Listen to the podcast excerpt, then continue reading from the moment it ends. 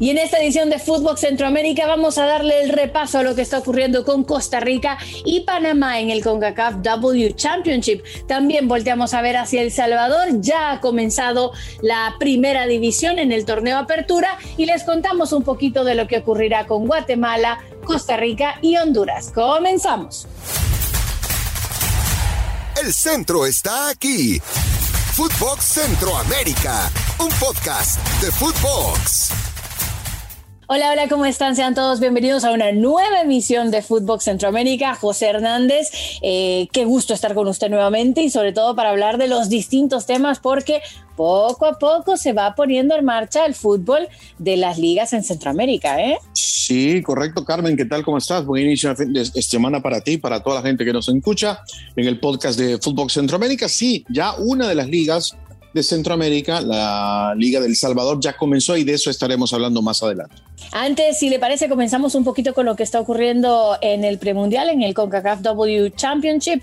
Eh, tuvimos de invitada a alguien que nos contó un poco el tema de Panamá, arrancando, terminando, perdón, la semana pasada. Y bueno, el punto de Panamá yo creo que es el jugarse el todo por el todo en el eh, partido, en el tercer partido de la fase de grupos frente a Trinidad y Tobago y tratar de quedar en esa tercera tercera plaza que José estaría dando acceso a una repesca para poder colarse en el Mundial de Australia y Nueva Zelanda el próximo 2023. La situación no parece tan sencilla, pero van a ir con todo y vamos a escuchar precisamente las declaraciones de Rosario Vargas, que cuenta un poquito cómo se están preparando de cara para este partido y bueno, queremos el, el, clasificatorio al repechaje al mundial. Enhorabuena a, todos los que clasificaron y, y, bueno, muy buenas sensaciones. Bueno, borrón y cuenta nueva. Sabemos que, que Trinidad y todo tampoco va a regalar nada. Eh, queremos ese pase al repechaje y, lo haremos todo por, por ganar el próximo partido.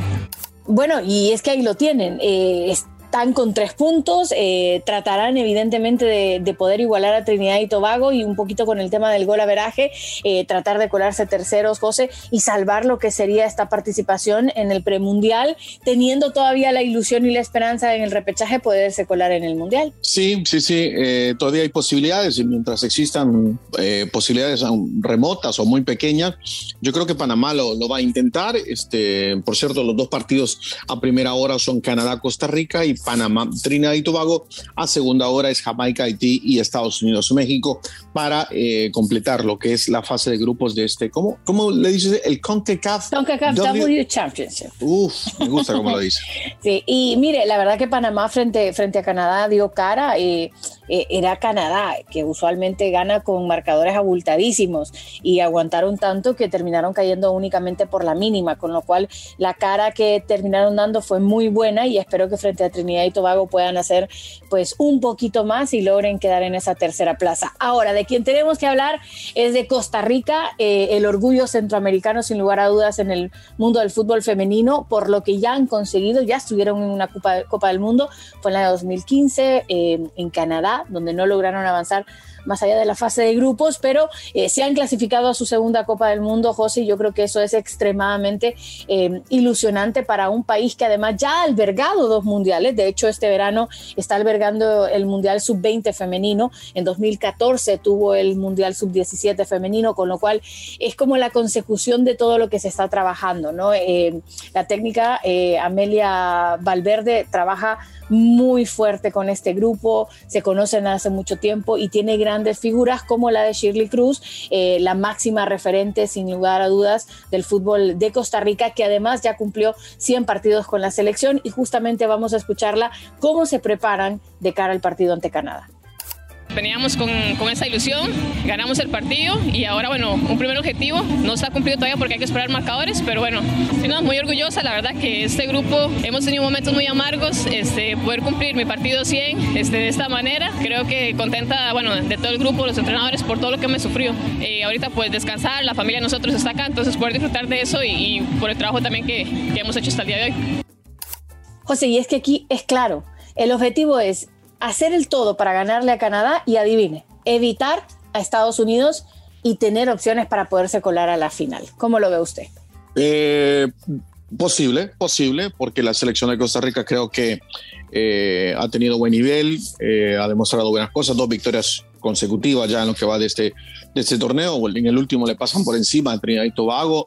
Eh, posesión, estaba mirando las estadísticas, Carmen, 76% de posesión para las ticas, 22 remates, 11 de ellos al arco. Impresionante lo que hicieron. Y, llegan con esa gran ventaja de que están igualados en todo con Canadá, o sea, 6 puntos, 7 eh, goles, 0 recibidos ambas selecciones.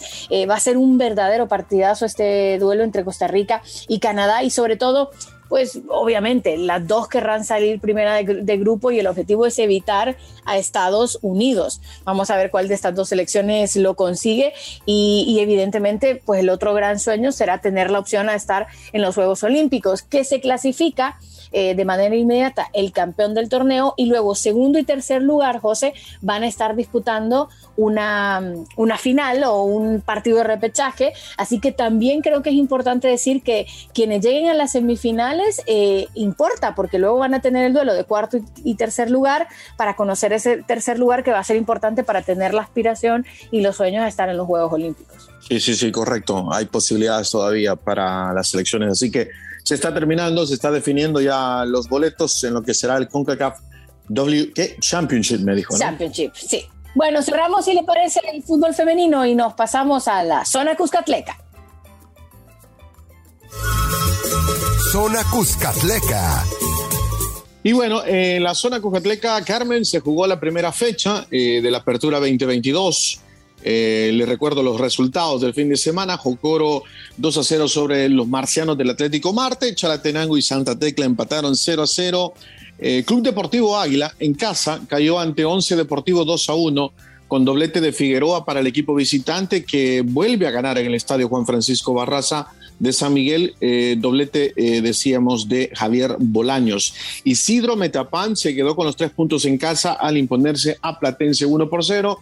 Y por último, los Tigrillos del Club Deportivo FAS, con nueva dirigencia, por cierto, nueva dirigencia, están haciendo las cosas muy bien y de una manera distinta. Eh, nuevo entrenador es el ecuatoriano Octavio Zambrano, que dirigió en la MLS anteriormente. ganaron en su debut los Tigrillos en casa 4 por 0 con doblete del argentino Guillermo Estradela y el mexicano ex Real España de Honduras, Omar Rosas.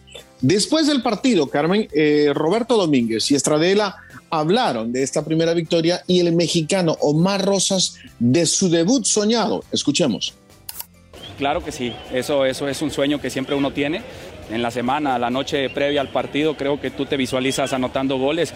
Eso se dio y gracias a Dios me dio la oportunidad de conseguir mi sueño. Las reacciones tras partido, eh, por una cortesía también de la gente de AGM Sports, a quienes les agradecemos. Eh, la jornada, la primera jornada se complementa eh, el próximo miércoles, Carmen, con el duelo entre Alianza y Luis Ángel Firpo en el estadio Cuscatlán. Así que Club Deportivo FAS, como lo decía, eh, de los equipos grandes eh, es el que gana, Metapan también gana, veremos cómo le va a ir a los salvos el próximo miércoles, pero las cosas en Club Deportivo FAS se están haciendo de una manera distinta. Ayer llegó muchísima gente al estadio, eh, hay nuevas ideas, nuevos proyectos, se hizo un concierto, en fin, muy bonito, muy bonito cómo se está trabajando con Club Deportivo FAS, por lo menos para este inicio de la apertura 2022. Qué lindo, la verdad, que ya vayan los torneos tomando forma, José. Arrancamos evidentemente con, con el torneo en El Salvador, eh, que comienza ya en julio, va a terminar a final de año, con un equipo ascendido, ya son 12. Eh, muy lindo, ¿no? Muy lindo todo. ¿no? Sí, sí, sí. Óigame, eh, ¿y por qué no ponemos a la gente al tanto de lo que está pasando también en Honduras y Guatemala? Uy, bueno, en Honduras, déjeme contarle que la apertura va a estar dando inicio ya ahora a finales de julio. Eh, al final, escuche esto. La decisión tomada es que no se va a parar en el Mundial. Sí, sí, sí, no va a haber pausa. No, no se va a parar en el Mundial, porque bueno, el Mundial no existe, ¿no? Entonces, eh, la liguilla, de hecho, se va a estar disputando entre el 16 de noviembre ditas antes de que comience el Mundial y finalizando el 11 de diciembre con la gran final. Así lo decidieron todos, ¿eh?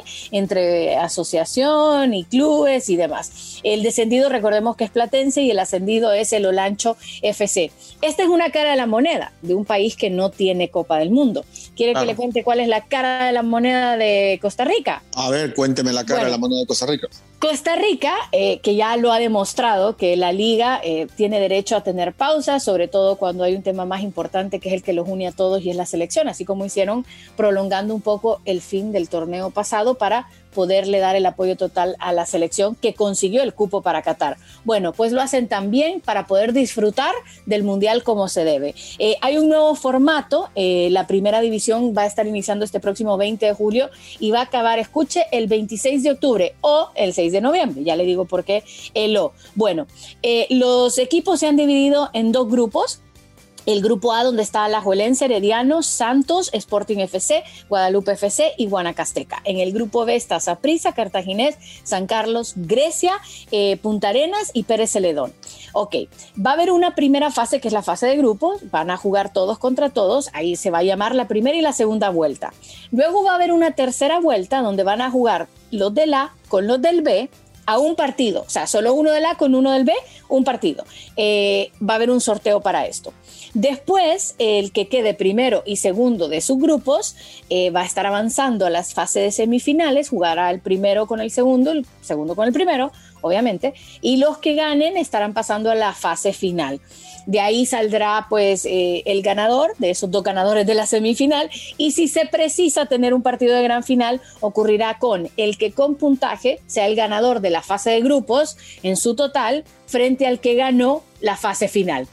Sé que es un poco enrollador, pero bueno, creo que lo están haciendo para tratar de terminarlo antes, porque si no sería el todos contra el todo, más los partidos que se repiten, con lo cual se iría muy largo. Me parece que lo tratan de achicar con mucho partido entre medio para poder agilizar cuanto antes el torneo y que cree usted, disfrutar de lo más lindo que nos deja el fútbol, que es que nuestros países estén en un mundial y quieren disfrutarlo, pues todos, no jugando partidos. No me puedo imaginar Honduras va a estar jugando finales, semifinal, mientras el Mundial está jugando. Bueno, yo lo que, lo que espero eh, que hagan los dirigentes de Honduras en el calendario es que los partidos los pongan en la noche, ¿no? O sea, que no programen un partido a las 3 de la tarde cuando se está jugando un partido de la Copa del Mundo, porque nadie va a ir al estadio, número uno. Número dos. Bueno, buen punto, ¿eh?